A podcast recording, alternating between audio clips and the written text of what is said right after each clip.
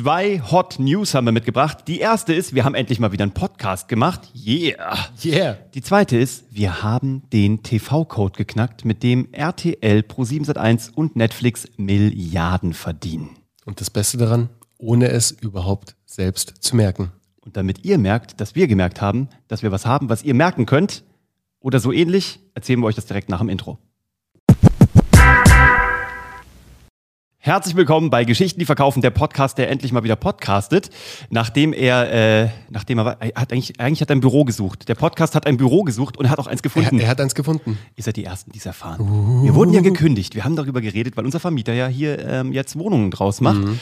Aber wir sind fündig geworden. Viel schneller als gedacht. Uns wird's ähm, in München an eine andere Ecke ziehen schon sehr bald, wo wir dann ein tolles Studio haben und viel Platz und äh, eine Sonnenterrasse. Hey, ein Loft, ein Büroloft. Ein Büroloft das mit Geilste einer geilen war, Küche. Das Geilste war, Uwe, als der Vermakler oder der Makler gesagt hat, Der Vermakler. der Vermakler, Der Vermakler. der Vermieter Makler, Mhm. äh, irgendwie meinte, ah ja, sie suchen, oder das, das, das ist ein Büro, das ist eigentlich gar kein Büro. Ja. Und wir so, genau, wir suchen Das ein Büro, passt zu uns. das eigentlich gar kein Büro ist. Ja, das war cool. Die Maklerin hat gesagt, ein, ein Büro, was kein Büro ist, das äh, ist genau das Richtige für sie. Und da hatte sie recht. Ähm, sie war noch keine Podcast-Hörerin, noch nicht. Nee, aber noch kannte nicht. uns trotzdem irgendwie schon. Die hat unseren Flow gefühlt. Ja, das ist cool. Zurück zum Thema, äh, wir haben den TV-Code geknackt. Und Wir haben es nicht mal gemerkt. Wir mussten darauf hingewiesen werden vom Tarek. An der Stelle vielen lieben Dank, Tarek, für diesen Hinweis, der uns nämlich gesagt hat, immer wenn er uns weiterempfiehlt, also unsere Geschichten, die verkaufen, dann sagt er, das sind zwei Typen, die vom Fernsehen kommen, die danach noch ganz viele andere Sachen gemacht haben, aber in der Seele kommen sie vom Fernsehen und die haben den TV-Code von Netflix und Co. geknackt. Die wissen, wie du Geschichten erzählst, die verkaufen. Wäre das grundsätzlich für dich interessant? Katsching! wir sind ja keine Fans von, ist das grundsätzlich interessant für dich, aber wir sind der große Fan vom Storytelling und vom TV-Code. Weil was macht Fernsehen? Fernsehen, wir haben es früher, als ich noch Fernsehproduzent war, haben wir immer ganz böse gesagt, wir sind die, die die bunten Bilder machen, damit man sich die Werbung anguckt zwischendurch. So, böse. Natürlich hatten wir noch ganz andere Missionen und so, aber de facto ist es ja, irgendeiner muss die Party bezahlen und selbst bei öffentlich-rechtlich Ja. Gibt es ja einen Bildungsauftrag. Also es soll ja was passieren. Es soll Wissen vermittelt werden, es soll eine Einstellungsänderung her- herbeigeführt werden, es soll unterhalten werden. Es sind Geschichten, die etwas verkaufen. Und verkaufen muss ja nicht immer nur ein Produkt sein. Kann ja auch, ähm, ganz oft werden wir jetzt auch für das Thema HR angefragt. Ne? Wir haben gerade schon wieder jemanden bei Geschichten, die verkaufen aus dem HR-Bereich, wo es darum geht, wie machst du Employer Branding? Also wie erzählst du den Super Menschen, wichtiges Thema. ja, wie verkaufst du deine Firma? Ja, total. Also nicht, wie verkaufst du sie im Sinne an jemanden, sondern wie verkaufst du sie, dass jemand Lust hat, dafür zu arbeiten. Weil der Bewerbungsprozess sich ja mittlerweile gedreht hat. Ist ja nicht Mhm. nur so, klar, der, das Unternehmen sucht aktiv nach Mitarbeitern, Mhm. aber sind wir mal ehrlich, heute bewirbt sich das Unternehmen beim Mitarbeiter, weil die Chancen oder die, die Möglichkeiten sind riesig mittlerweile. Also Ja. du kannst ja, also wenn du in der richtigen Branche natürlich unterwegs bist, ist natürlich ein wichtiger Punkt, aber dann kannst du dir es mehr oder minder aussuchen. Und im besten Fall nutzt du dafür den TV-Code. Ganz das genau. Ding ist riesig. Also Leute, jetzt mal nur auf den TV- oder Fernsehbereich oder Filmbereich betrachtet, das ist ja ein Milliardenmarkt. Mhm. Disney Plus hat gerade die Nachricht rausgegeben, innerhalb von wenigen Monaten haben die 100 Millionen Abonnenten eingesammelt. Das ist so crazy. Das ist verrückt. Ne? Ich meine, die hatten zwar jetzt keine Freizeitparks mehr, keine Kreuzfahrtschiffe, keine Centerparks und keine Wo ja eigentlich Themenparks. super viel weggebrochen Die ist. waren gebastelt, Ja. aber sie sind umgeschwenkt und haben das, was sie ihr Leben lang schon nämlich machen, gute Erschicht Mhm. Geschichten erzählen. Und darauf fußt Disney in der tiefsten DNA und haben das jetzt einfach auch digitalisiert. Und boom, obwohl Mhm. Ja. die Kinos zu sind, obwohl die Themenparks zu sind, machen die Milliarden Ja, weißt du, was das Geilste ist, Uwe? Ich bin genau da, wo der Dip war sozusagen. Ja. bin ich eingestiegen mit Aktien bei Disney. Herzlichen Glückwunsch Oh, an der Stelle. geil. Das ist geil. Ich bin direkt eingestiegen bei Disney Plus. Ja, auch gut. Ja, Und ich habe es auch nie weil du eingestiegen bist, Ja. ist der Aktienkurs gestiegen. Ja, absolut. ich bin super. dafür verantwortlich, dass Disney absolut. wertvoll ist. Absolut. Und du kannst das auch. Ähm, nee, aber das ist genau das Ding. Also das ist eine, das ist eine Handwerkskunst. Ich würde sogar sagen, ähm, das ist das goldene Handwerk des äh, 21. Jahrhunderts tatsächlich. Wenn du das beherrschst, ja, also wenn du Geschichten erzählen kannst, also etwas pitchen kannst, nichts anderes ist eine gute Geschichte, und wenn du verkaufen kannst, dann hast du Dinge, die krisenfest sind. Wir selber haben jetzt probiert, Vertriebsleute einzustellen. Mhm. Wie viele haben wir gefunden? Ist der Markt überschwemmt davon? Puh. Not, Not really. really. Nee. Gibt es unfassbar viele gute Vertriebler da draußen?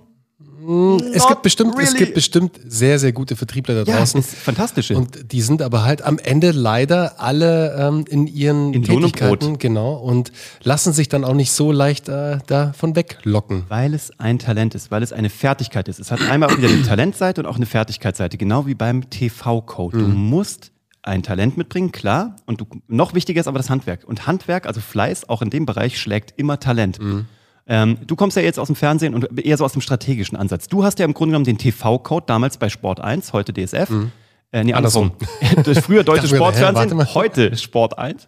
Ähm, du hast es ja im, im Grunde genommen, du hast es auch digitalisiert. Ihr habt es vom Fernsehen genommen Genau. und du hast es aber auf damals Facebook aufgebaut, als Facebook noch überhaupt kein Thema Es war. gab, es gab kein Facebook. Für dich war Facebook schon heiß, bevor es heiß war. Ja, wirklich. Also es war Aber was hast du so. da gemacht? Naja, du, wir haben im Endeffekt haben wir halt den Braten gerochen, was da gerade passiert. Wann war das? Äh, 2008. Und da warst du in der Geschäftsführung vom äh, deutschen genau, Sportfernsehen. Genau, ich war, ich war in der Geschäftsführung vom Deutschen Sportfernsehen. Mein offizieller Titel Assistent für strategische Projekte. Oder? Genau, also es war wirklich, ich war in der, in der Strategieabteilung mehr oder weniger. Ich Mhm. habe halt direkt dem äh, CEO, ähm, ich war direkt dem so C COO, dem CEO untergeordnet, dem ähm, damaligen Chef Oliver Reichert, heute CEO von äh, Birkenstock Mhm. und ähm, Gerade erfolgreich zum Verkauf geführt. sehr erfolgreich, genau. Was und, hast du da gemacht? Genau, also im Endeffekt haben wir in meiner Abteilung immer versucht, das, was im Fernsehen ähm, stattfindet, also was im TV ausgestrahlt wird, auf einen digitalen Weg zu übertragen. Sprich, das digitale Geschäftsmodell des Fernsehens noch besser oder noch idealer am Ende des Tages auszuschöpfen. Die Wertschöpfungskette einfach zu verlängern. Weil Geil. du weißt, Uwe, damals, 2008, 2009, 2010, war halt alles noch sehr fokussiert auf diesen einen Kanal TV. Total. Da war online, Leute, online war für die TV-Janer, also für die, die Medienmenschen, Ja. war online eine Zweitverwertung. Das war so, ja, okay, und wir bauen dann noch was und strahlen es dann halt online halt auch noch aus. Da war dieser Gedanke noch nicht, okay, wir gehen online first und gehen dann ins TV oder Social First und dann ins TV, wie es ja heute abläuft. Schau mal, jetzt gerade TikTok, bestes Beispiel. Die Creator von TikTok, die heute oder Instagram, egal was, Influencer, die heute auf einem Medium wie Instagram aktiv sind oder auf einer anderen sozialen Netzwerk, auf einer anderen sozialen Plattform und damit ins TV kommen. Gerade passiert bei Younes. Genau. Younes, der hotteste Creator auf TikTok in Absolut. Deutschland, der absolut schnellst wachsende und der absolut erfolgreichste, ähm, war gerade bei Oliver Pocher bei Oliver Pocher gegen Influencer Ja. und hat ähm, sicherlich eine gute Gage dabei bekommen und wurde heftigst umworben vom Fernsehen. Ga- Ganz sicher sogar.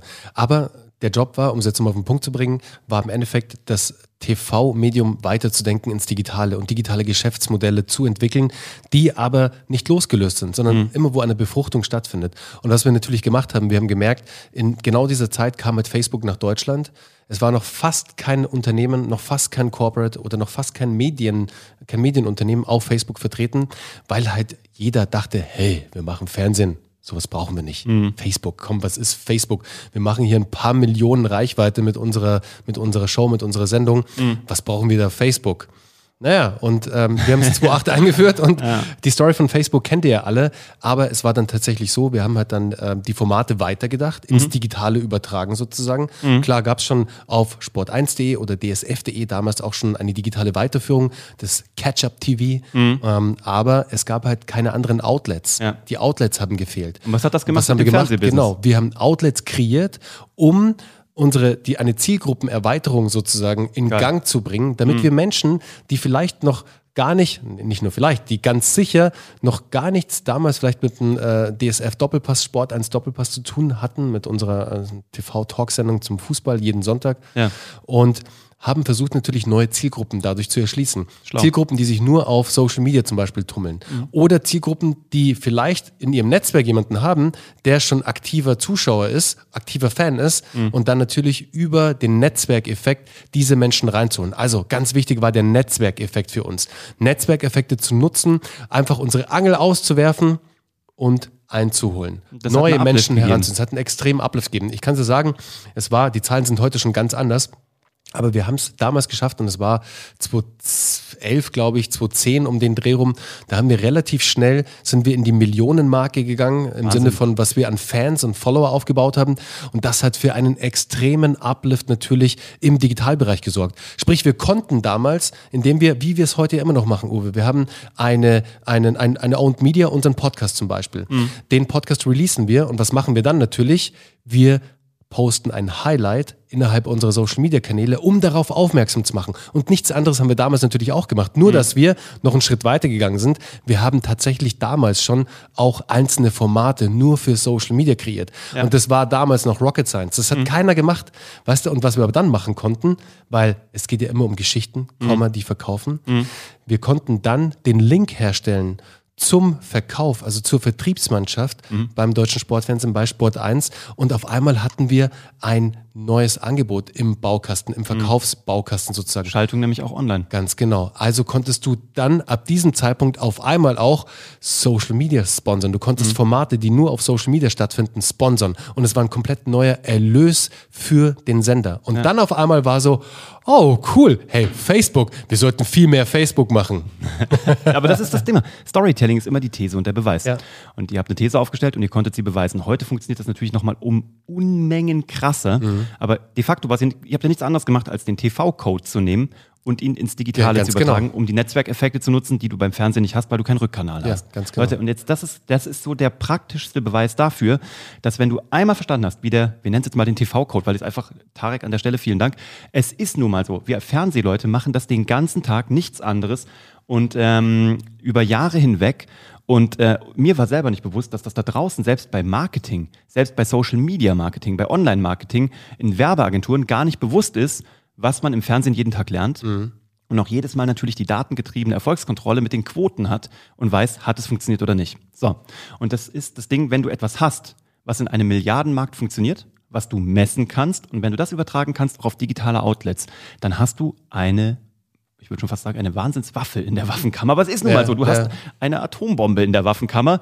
Ähm, wenn du jetzt lernst, die zu kontrollieren und einzusetzen und auch ähm, genau an den richtigen Stellen richtig zu nutzen, dann hast du einen Vorteil gegenüber allen anderen da draußen, egal in welchem Medium, ob du PR machst, ob du Firmenkommunikation machst, ob du Online-Marketing machst, ob du Dropshipping machst, ob du HR oder Corporate äh, Employer Branding machst, vollkommen wurscht. Selbst für Out of Home wird es funktionieren. Und da haben wir noch ein bisschen was vor.